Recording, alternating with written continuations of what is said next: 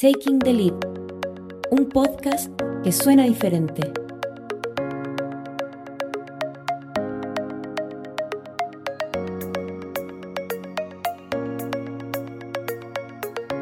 Bienvenido a un nuevo episodio de Taking the Lead. Soy Emily Justin Chipinski, co-anfitriona del podcast. Nuestro episodio de hoy es auspiciado por Inbrax, una agencia de publicidad que posee por propósito mejorar la sociedad generando impacto positivo para todos los stakeholders. Hoy hablamos con Barbarita Lara Martínez, MIT Top Innovator, expositora internacional y CEO de Emercom. Conversó con mi lovely co-anfitriona Carolina Piñero para responder la pregunta ¿qué rol juegan las empresas en las crisis sociales? Escuchemos.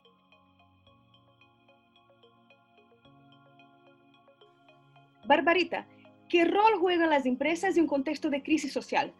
Bueno, curiosamente, eh, la mañana y las empresas ahora más que nunca tienen que cumplir un rol, yo, siento que conciliador, tienen que lograr recuperar la confianza con, las personas, porque no sé si te has dado cuenta que al final tanto los empresarios como las empresas eh, son como los enemigos y no deberían ser vistos nunca como enemigos, deberían ser algo positivo, que, que entregue valor a las personas, que tenga una, una participación constante y con un con un sentido social, que esté de acuerdo con la ciudadanía, que vaya con la ciudadanía y que tenga un propósito claro.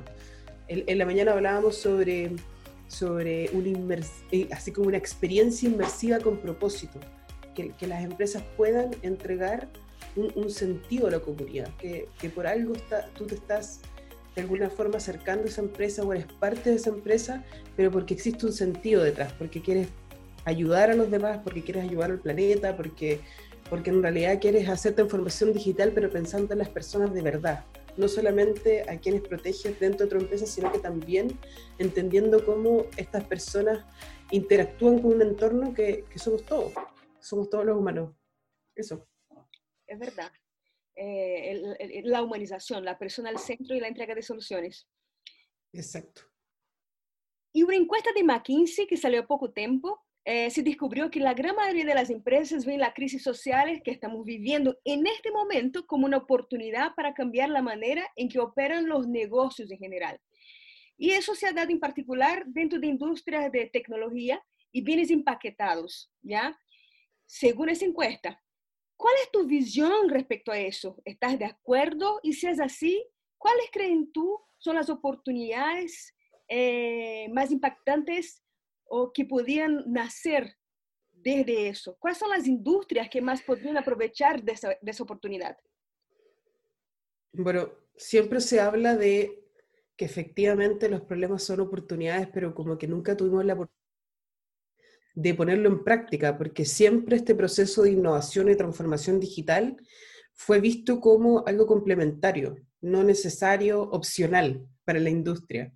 Algunas industrias hace unos cuantos años estuvieron experimentando, pero siempre fue un tema de, exploración, de una exploración poco inmersiva, pero en este momento es cuando nos damos cuenta que eh, muchos líderes se, han atrevido a hacer lo que les decíamos hace tantos años, de em, empezar a enfocarse más en las personas, empezar a, entender cuáles son las necesidades reales del mercado, porque de verdad están viendo lo que necesita la gente y cómo poder también hacer estos cambios, em, también coordinándose con startups que muchas veces vemos como grandes industrias no pueden cambiar su, su, modelo de negocio rápidamente o no saben fácilmente cómo entrar de una forma innovadora y disruptiva a los nuevos negocios que se generan en estos momentos de crisis, pero sí pueden trabajar en conjunto con startups que fácilmente se pueden adaptar a estos cambios y eh, empezar a hacer transformación digital con alianzas estratégicas que pueden lograr hacer más. O sea, yo, yo estoy de acuerdo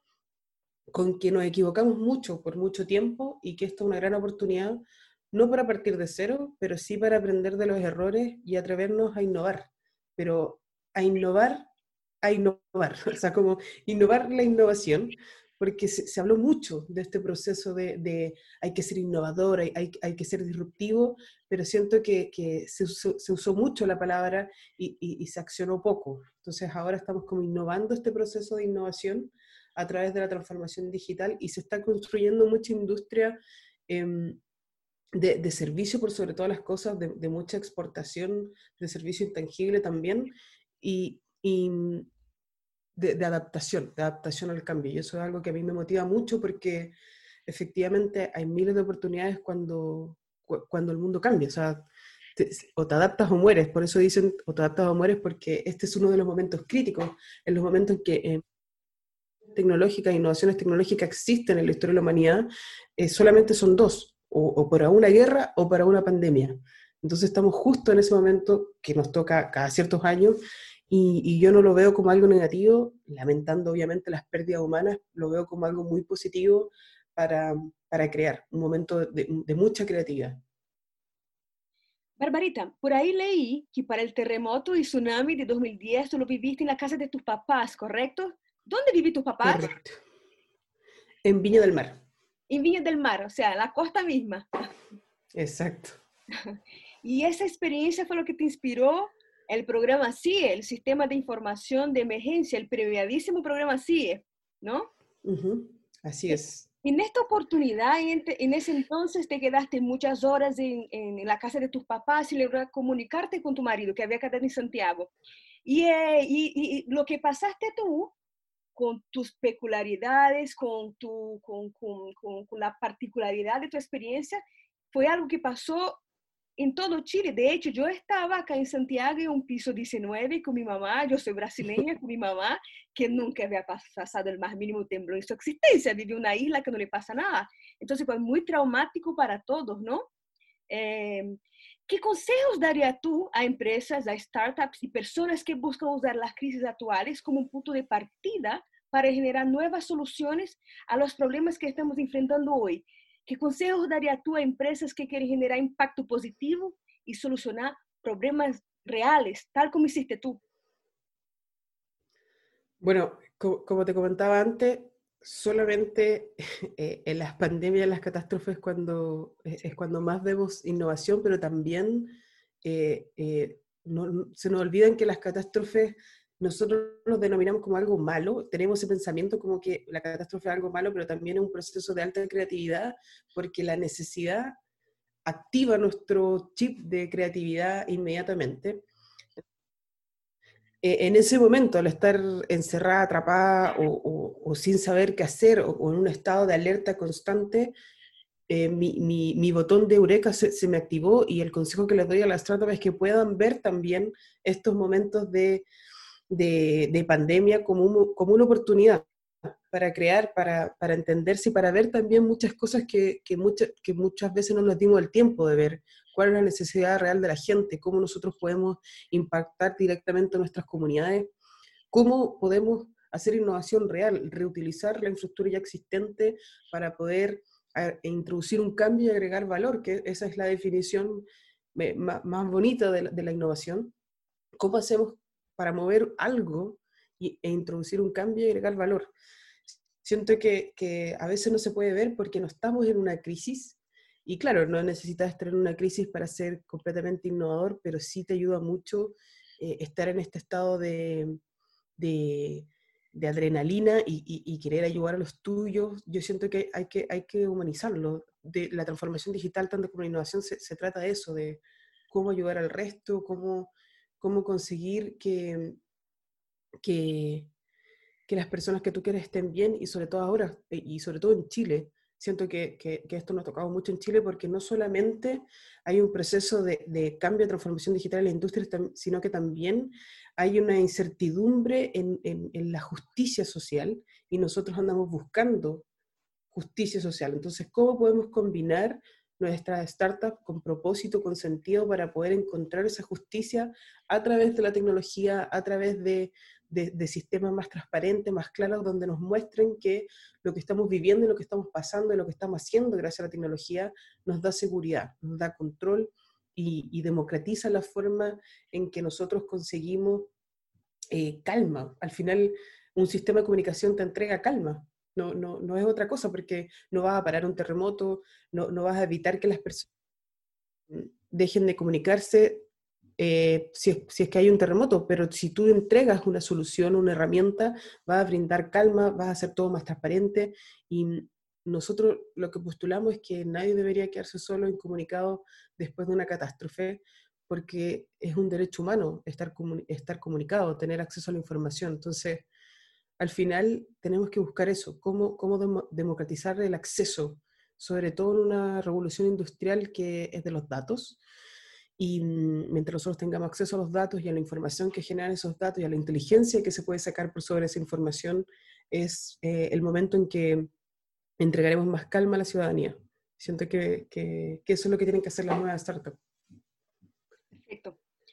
Mira, nosotros ya hablamos de, de los momentos importantes de transformaciones que son las guerras y las pandemias.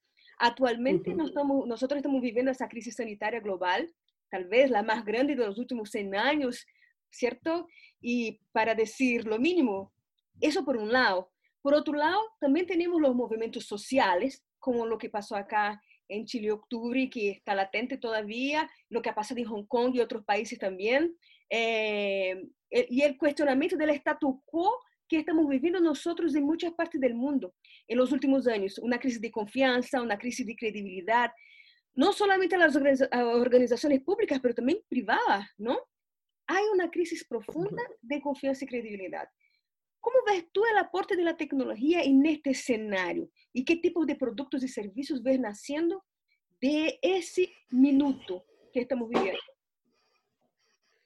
Sí, yo creo que efectivamente, como le dice, esta crisis de confianza y credibilidad es porque no necesariamente estamos trabajando con sistemas transparentes o, o, que, tenga, o que te aseguren una, cierta confianza de aptan, que estén arriba 100%, que no se caigan, que, tú puedas ver fácilmente lo que está pasando y que existe una trazabilidad en la información también. Yo siento que eh, un, proceso de incertidumbre muy grande y podemos ver ejemplos como el gobierno de Estonia que inmediatamente ellos pensaron en solamente preguntar una vez toda la información a sus ciudadanos y tener un gobierno completamente electrónico y poder hacer una trazabilidad completa de los datos ocupando blockchain y, bueno, preocupándose también de que el contenido sea ciberseguro y que exista una trazabilidad de las plataformas necesarias para ver todo lo que pasa en línea. Y de esa forma eh, democratizan la información.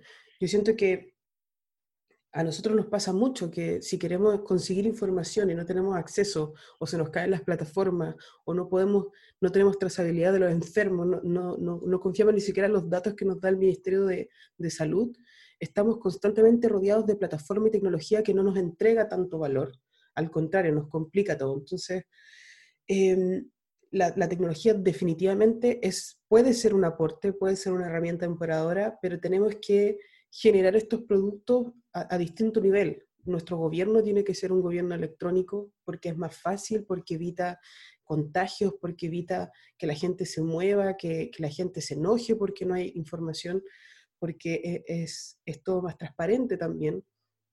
Y nosotros mismos vemos cómo la gente ocupa los sistemas de transparencia aunque, aunque no sean 100% online, aunque no sean 100% rápido, porque le interesa saber y, y, eso entrega seguridad. Entonces nosotros, a medida que eh, empecemos a abrir la información, va a ser aún más eh, seguro y, y, va a entregar más confianza también um, a la población. Y bueno, ¿qué otro tipo de productos y servicios? Definitivamente hay que mostrar a toda la población, no solamente a algunos pocos, cuáles son los beneficios de estar en un mundo globalizado con tecnología, donde tú puedes pedir a la puerta eh, comida si quieres. A mí me tocó ver que, no sé, mis papás antes no confiaban en, en, en ningún servicio, lo usan fácilmente porque eh, se vieron con la necesidad. Entonces, esta, esta necesidad que genera la pandemia es también de, de, de, digitalización, pero no digitalización de procesos, sino que de mucha alfabetización digital, que no nos preocupamos por mucho tiempo. O sea, los adultos y los adultos mayores por sobre todo, hay muchas cosas que pueden hacer en línea y eh, muchos trámites, muchos eh, pueden evitar colas y, y, salir y exponerse ocupando plataformas que ya existen y mejorando plataformas también que están ahí y que no necesariamente se han preocupado de ser completamente inclusivas em, y entregando la información lo más clara posible. Entonces, es un trabajo en conjunto donde la ciudadanía muestra interés por leer más, por entender más, por, por evitar salir, sobre todo en tiempos de pandemia, pero también es, una problemática grande de, de, de nuestra autoridad. Es decir, nuestras autoridades no están preocupadas de entregar información transparente. nosotros, obviamente, se va a aumentar la desconfianza para las organizaciones y con las organizaciones. Entonces, yo siento que, hacer un llamado a, empoderarse con la tecnología y ojalá que hagan sistemas de, trazabilidad profundo y, y que ocupen la herramienta. Perfecto. Em, indudablemente, nosotros estamos en un proceso de aceleración de tendencia por cuenta de la crisis que estamos viviendo, ¿cierto? De esa crisis, de esa crisis sanitaria. Eh, nosotros estamos, fuimos todos impulsionados al home office, al home cooling, al home living. Estamos todos viviendo encerrados y la tecnología para nosotros es vital, el acceso a Internet para partir. Nadie puede vivir sin plataformas como Zoom, como Teams, como Netflix, porque estamos conectados todo el tiempo. Es inimaginable vivir eh, sin e-commerce, por ejemplo, ¿no? Entonces fue un acelerador importante. Necesitamos de la tecnología para estar conectados, ya sea con los trabajos nuestros o con las personas que queremos y que amamos. Y ahí te hablaste un tema interesante, el tema de la educación digital, ¿cierto? Hoy día hay un porcentaje muy grande de la población que está marginalizada de la utilización de esa tecnología. Hay un gap importante de ciudadanos que no tienen acceso a Internet, ¿cierto? O no tienen acceso a un computador, o, o, no, como muchos niños que no se pueden educar, ¿cierto? Porque están marginalizados de eso. Eh, y eso aumenta mucho más las brechas sociales ya existentes, ¿cierto? ¿Cuál es tu visión? Esa es la pregunta. ¿Es el deber de las empresas enfrentar ese tema? ¿Cómo debieran abordar las empresas? ¿Cuál es el rol de ellas frente a esa situación? ¿Qué pueden hacer las empresas para abarcar la igualdad digital o para poner, la, poner esa problemática como algo relevante o importante? Sí, bueno, em, tanto las empresas como los gobiernos, de cierta forma, pudieron visibilizar que no todas las personas tienen espacio para trabajar en las casas, que no todas las personas cuentan con más de un computador en las casas también. Y, y, es necesario, o sea, si yo como empresa quiero transformar y quiero que todos mis trabajadores puedan trabajar desde las casas, les tengo que brindar espacio, escritorio, sillas, pantallas, todos los implementos que sean necesarios para que el trabajo sea lo más productivo posible.